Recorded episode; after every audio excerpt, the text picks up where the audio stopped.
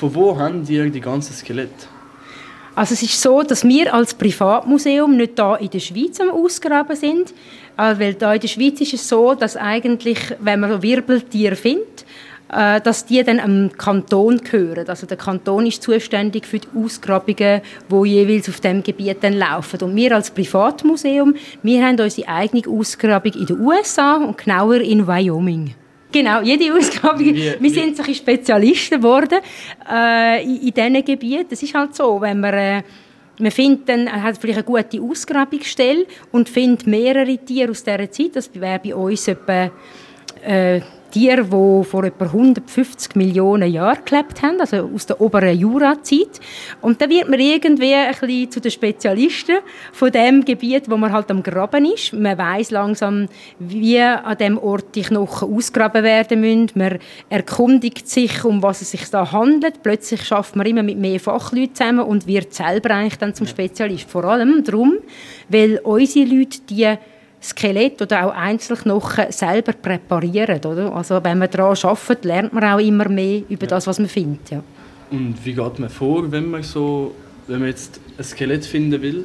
wenn man ein Skelett finden will? Ja, ist, also bei uns ist es jetzt so, dass... Äh, unsere Leute, vor allem äh, der, unser Direktor, der Herr Sieber, der ist inzwischen 81, der hat natürlich, ich kann wirklich sagen, lebenslängliche fast Erfahrung, weil er schon wirklich viele Jahrzehnte am Graben ist.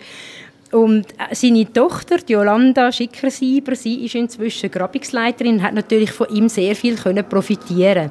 Das heißt, wenn die zwei zusammen unterwegs sind und ich sage jetzt mal irgendein Bauer oder irgendwie äh, Leute, die irgendein Stück Land haben, äh, wo sie selber plötzlich irgendwelche Oberflächenfund gemacht haben, wenn die sich melden und sagen, hey, kommen Sie mal zu uns schauen, ich glaube, wir haben etwas interessant, dann machen die zuerst eine Probegrabung, gehen dann mal schauen, wie gut ist die Qualität der Knochen, die man dort findet und vor allem spannend ist dann, ja, hat es überhaupt mehr oder sind das nur Einzelstücke, die sie dort abgelagert haben? Ja. Weil wie gesagt, für uns lohnt sich das erste so ab, äh, ab etwa 50 Prozent von einem Skelett, das man findet.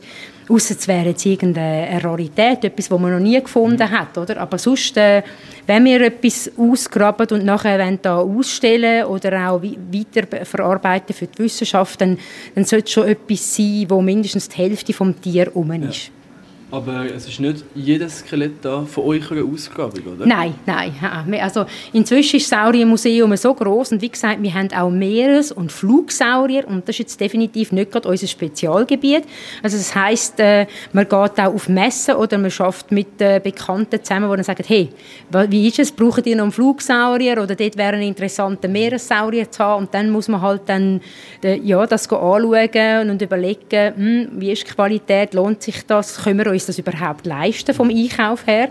Ja, aber äh, so über, über die 30, ja, sind jetzt fast 31 Jahre, was das Museum gibt, da sammelt sich halt so einiges an, oder? Und, äh, ehrlich gesagt, ja, unsere Räume sind voll. man muss wirklich überlegen, wie man da überhaupt noch Spezialthemen reinbringen kann, aber wir finden immer wieder eine Möglichkeit.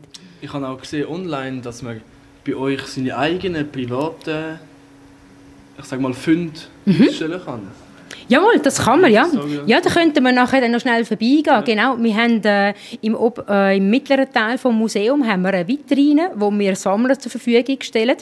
Was haben wir jetzt? Äh, Im aktuell sind es Megalodon-Zähne. Also von dem Riesenhai, ja. Nein, nein, also der Megalodon, der hat es wirklich gegeben. Da können wir nachher gerne noch hingehen. Wir haben äh, einen Nachbau von so einem riesigen Kiefer, wie man sich den vorstellen muss. Und ja, die Megalodon-Zähne, die jetzt ein Privatsammler uns zur Verfügung gestellt hat, die sind hauptsächlich aus Indonesien. Ja. Aber äh, ja, wir haben auch zum Thema Megalodon haben wir es geschafft, auch noch eine Ecke aufzubauen. Also wer sich für das interessiert, findet auch noch ein paar interessante und sehr schöne Fundstücke vor allem. Ja.